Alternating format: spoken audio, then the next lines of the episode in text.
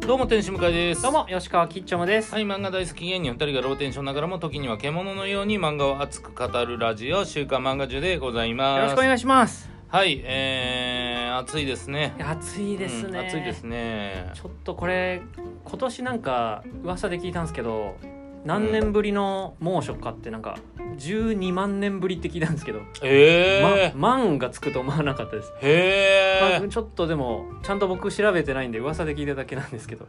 えでも本当にはいそんな感じなんだろうな、ね35度を超える日がこんな連日続くとは思わないですもんねうーうんん怖いねでも本当にこれが売買ゲームで言ったらはい来年は70度ですからいねやじゃあ倍々は早すぎますね倍買でしょだって去年の倍じゃないんですようん今があ違うんですか、はいそんな涼しいでしょう17度とうか、んまあ確かにはいいや本当にあの家で冷房つけながら漫画を読むのはもうはいね、幸せですから幸せな時間ですねね本当あの時間だけを毎日ずっと過ごしてたいですけどね、そうなんですけれどもまあというわけで今回ですね、はい、えー今回のテーマは「次に来る漫画大賞2023結果発表前に、まあ、自分が好きなの発表しましょう」という、結果発表って言いそうなぐらいの、 はい結果発表の前に っていう珍しい怒鳴りでしたけど変な伸ばし方しましたけど、はいはい。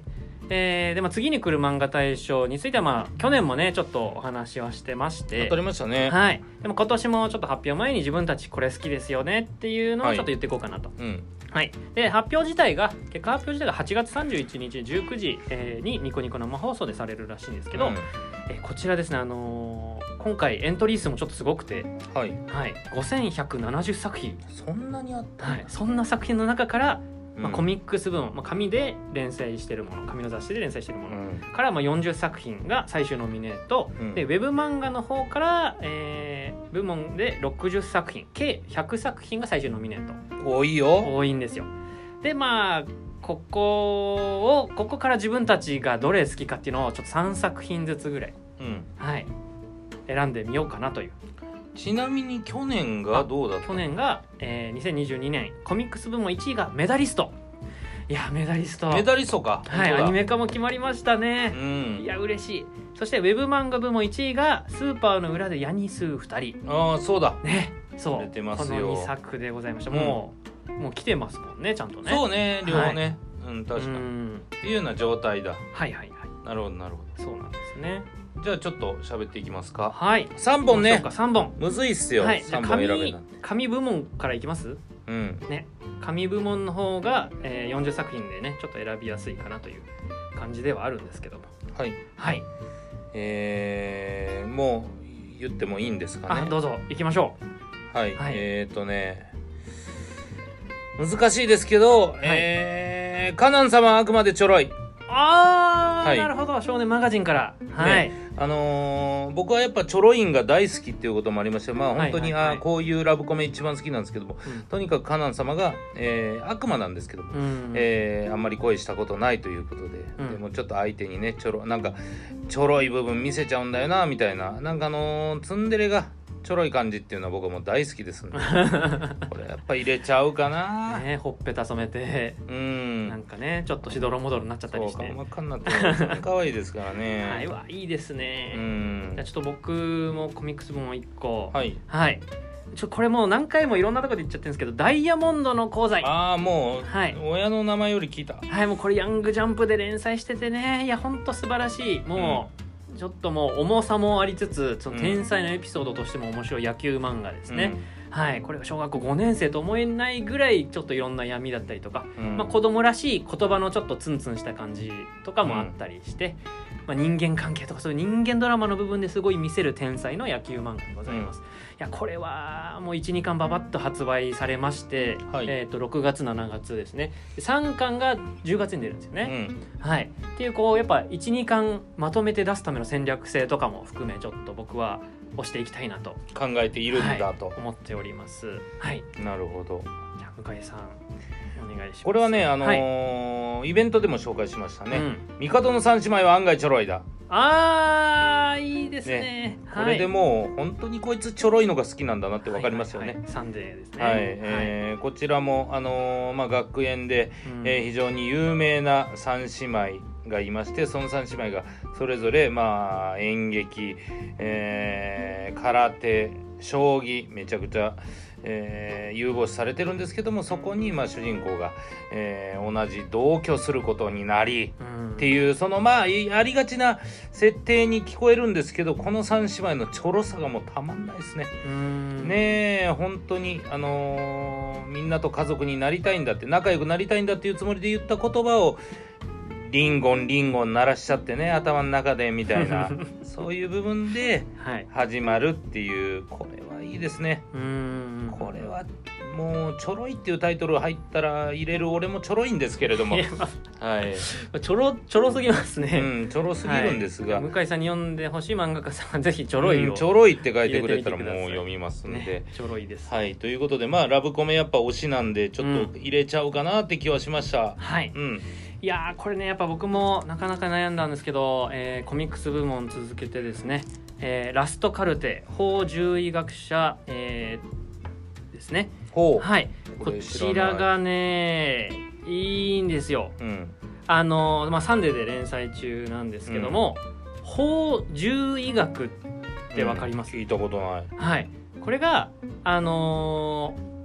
要は死んだ亡くなってる動物うん、がそれはなどういう原因でうんその亡くなったのか、まあ野生動物だったりとかそうじゃなかったりほとかっう、ていうのを解剖したりとかしてうん、その動物たちの生前の姿を思い浮かべつつう、ん、これはどういう原因でじゃあこれはこの原因自体を防げるのかどうかとかを、まあ、学生たちがそれで勉強しながら追っていくんですよ。うんまあ、だからそのなぜ死んだんだろうって、まあえーまあ、ミステリーっちゃミステリーなんですよね。うん、人で言ったら本当探偵さんが出てくるみたいはいはいはない感じをこの法獣医学者があくまで解剖してうん、その場所だったりとかその周りの環境だったうりん、で本当もうこれをもう一度起こさせないためにどうやっていくのかっていうこの人間ドラマじゃなく動物ドラマあ、そういうのもあるんだ。はいっうん、ていうのがねこの魂の感じはねこうつながっていく感じがまたいいんですよ、はいこれが面白いですねめちゃくちゃなるほど。はいちょっと泣けるんですよねへえ、そんな感じだうねん。はいいいですね。はい、うん、むずい、むむずいっすね ずいですね。さあ3作品目うん、結構ね4コマ漫画もねあのはいノミネートされてるんですけれども、おー正直、はいマグロちゃんは食べられたいとうか、んはい、バッドガールとかぬるめたとかねその辺もつむぐ乙女と対象の月とかもあるんですがはいまあちょっとちょろいっていうタイトルがなさそうなので ちょろいだけで探してたこの人、なさそうなので、はいこれでいきましょうはい「竜とちょろいカメレオンいやちょろい入ってないんですよ無理やり入れないでくだ」さはいいはい竜とカメレオンです竜とカメレオンかな、はいガンガンジョーカーですかね、確うかに、んはいあのー天才作家と、うんえートレースがあものすごい得意な無名のアシスタントはいがあー中身が入れ替わってしまうっていうところからスタートする漫画、あーなんて言うんだろうな青春追憶ファンファンタジーでもないか何って言うんだろうあれ普通に面白いですけどねそうですね、でもう一回成り上がるためとかでもあるしうんもともとやっぱ天才漫画家が実力もテクニックも持った上で最初からやり直せうるん話でもある、なんか大なんか転生もののような気もするし、はいうんそうでもない部分もあってみたいなのがうん非常に面白いでそれを漫画というテーマで扱ってるのもなんかすごくうん分かりやすいし、うん、やっぱ画力もねうわっていう圧がありますよねいや半端ないよねすうごまいですいんですよ、はいちょっとねまあうん多分ですけどちょろい人も出てるんですよ わかんないですよわかんないけどまあねいますねちょろいちょいやそうよく探し たないや確かに確かにちょっとぽい人いますねねそうそうそう、なのでちょっとこれはね、えー話が違うじゃないかと思うちょろファンもいると思うんですけど、はいはい読んだらわかります、はいやっぱりちょっ とまあいいなっていう人はいると思うラブコメではなさそうですけどね、うんメインジャンルとしてはそうそうそうまあ、要素はありますねはいということで私はこの3つかな、うわーじゃあ僕は平和の国の島い、い崎ねはい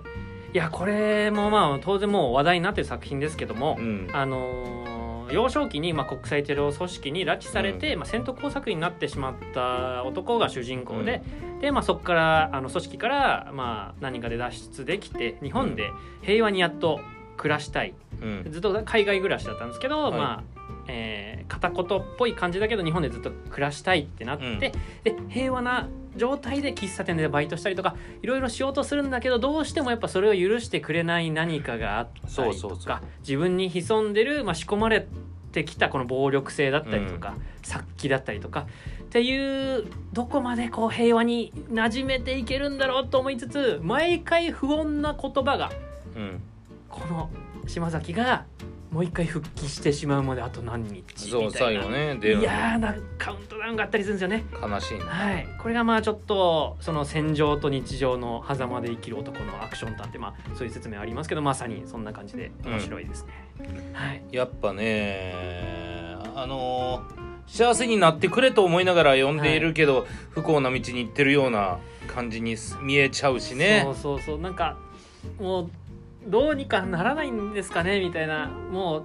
ていうか強すぎるゆえにまた狙われてしまう、無害じゃないんだよなっていう無害だったらここまで狙われないだろうしっていうのもあるしうんかといってそのテクニックは捨てられないし、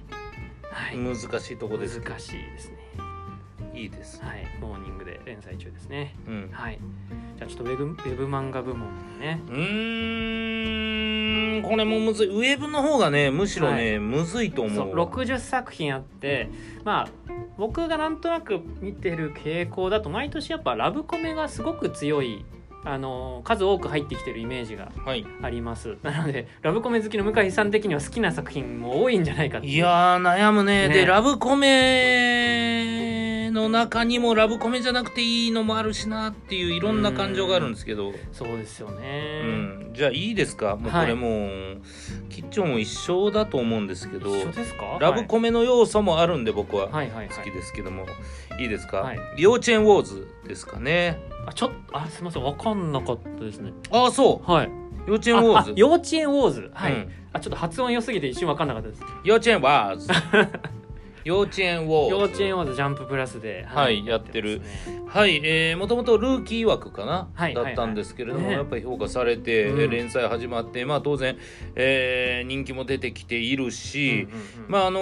ー幼稚園とお殺し屋の掛け合わせも見事だしプラスそこに、えーまたちょろいんですよ。 今までマジでこの 人ちょろいちょろいやつばっか、まあ、主人公であり、まあ、ヒロインでありっていそうそうそうねそうちょろいんですよ。はいちょとろいいうかんです出てくるキャラクター全員ちょろいかまあら。確かにね、ラブコメを一個のはい本当コメディのえーうん要素に仕立て上げて、うんえーる部分がすごく好感を持てますし、うんプラスまあ課せられた本当のこの幼稚園の、うんえーもの、うん司令とは何なんだみたいなところも楽しいなと思いながら読めるんで、うんはい僕はこれちょっと押しちゃうな、はいはうい、んいや確かにアクションもめちゃくちゃかっこいいし、うんんうんうわあちょっと僕もえーっとねあでもこれもう以前あの漫画中で紹介しちゃってるんですけど、はいキリオファンクラブまあねですいいですね、はいキリオファンクラブ地球のお魚ポンちゃんさんのこのまたね、同じクラスの中に、まあ、推しの存在がいるっていうはい状態でまあ本当は付き合いたいけどその話しかけることすらできなくて、うまあ、んそのアイドルのようにこう推してしまううん女の子2人の日常的な、えー会話コメディですね。そうねはい、いやこれがまあその1話1話、まあ、単発でありつつ面白いんですけど、ちゃんとなんか1巻通して読むとちゃんとストーリーラインがあったりしてうんで2巻早く読みたいなって思わせるような仕掛けがあったりしてすごくなんでしょう上質なコメディっていう感覚がありますなんかねその、はい過激なワードとこう過激なギャグだけで進めてないところがめちゃくちゃ好感度高いよそうなんですよねだから地球のお魚ポンちゃんさん的にも多分これまでの作品から考えると一個挑戦なんじゃないかなっていううん作品になっててすごくこれは推したい作品ですはい、うんいいですね、はいそれ一つ目ね一つ目です二つ目ねどうするかないやマジ60作品だからね3個ってね、う難しすぎますよはいはいじゃあもうこれごめんなさいねえ隣のお姉さんが好き。ああいいですね大人気作品ですねこれね、はい、あのーまたネットではいえー好きな子が眼鏡を忘れたの、作者でもありますけれども、本当にねあの好きな子が眼鏡を忘れたってどっちかというとすごく分かりやすいストーリー、うんうんうんえー少年が好きで少女もどんどん惹かれていってるっていうのがめちゃくちゃ分かりやすいんですけども、うんえーこの「隣のお姉さん」が好きな方はちょっと違うのよね。うんそのぐいぐいお互い好かれてるんじゃなくて好かれているこの好き同士になりそうなところをあえて避ける断っているシアさん、うんというちょっと線引きがねそうそう、んっていうのがあるでもはいそれを、えー超えてくれるんじゃないかっていうような可能性をター君が持ってるから頑張ってほしいとか、うんその3つ年上だからこその大人の部分をター君はどうやって、えー真正面から壊していくのかうんうんうんっていうようなところをなんかあのやきもきしながらなんかこれぞやきもきじゃないっていうぐらいうんには思いますねその映画を通してでこの、えー大人と子供の恋愛みたいなもんを勝手にこっちが思ってるしうんでもそうじゃないぐらいの3つの年齢っていけるんじゃないとかただね思いながらっ思春期の蜜ってでかかったりもするんですよね、またねていうような感じで本当にねトム・ホランドをね敵と思ってねカラーコピーして貼るあたりとかもすごい可愛い しそそうういうそんなんとかが、はあのやっぱ一個、えー丁寧な描き方をしているし好きな子が眼鏡を忘れたとはまた別のアプローチっていうのがうん一個おーこのやきもきですね、あうんうんうのん僕も正直ウェブ漫画にやきもきする感じとかないかなと思ったんですけどうん久しぶりにちょっとやきもきだなとあ思っーうちんょろくないけど、うん今回はっていてうそうそうそうそうですそう、ねではすかいね、はい、はい、うわいいですねうんじゃあ僕はあー先ほどね「ジャンププラス」紹介されてましたけど同じく「ジャンププラス」から「スケルトンダブルほ」はいいやこれもなんかすっごい好きで、う、うんあのーまあ、透明人間の能力バトルなんですうよ、んでこれなんか透明人間能力バトルっていうと透明人間自体が能力じゃないとか思っちゃうじゃないですかはいこれが違って透明人間になるっていうのはもうマストというかうん基礎能力なんですねうんなんかもう別人類みたいな感じですなるほどはいにまあとあるきっかけで、まあ、慣れることになってうんで、まあ、透明なりつつそれぞれ固有の能力が違ったりするんですねうんでまああの高校生の少年が、えーまあある日なんか頭蓋骨が届いてあらその頭蓋骨が喋り出して透明人間になるってことになっていくんですけど、で透明人間にどうやら自分の父親が殺されていたもうんう新宿みたいなところでなるほどもう空中に自分の父親が浮かんで殺される姿が大勢に目撃されてるけどそれがなぜか分からなかったが第1話にしてここでそうだったんだっていうのが分かっていく、まあ復讐譚でありつつそのまあ、えー能力を使ってどうにか戦っていく犯人は誰なんだっていう、まあ、ミステリーとかでもありつつっていう感じでかなり頭脳戦でもあるんですよね。うん主人公がやっぱ、まあ、目覚めたてで弱いのではいどう戦っていくかっていうのを、うん頭ギュンギュンに絞りながら考えて戦っていくうんうこれがねまあ面白いんですよね、ーんはいでこれはちょっと推したい作品の一つですね、うんはい、なるほど、はい、向井さん僕ラストは荒くれお嬢様は悶々している、あはい、アラモン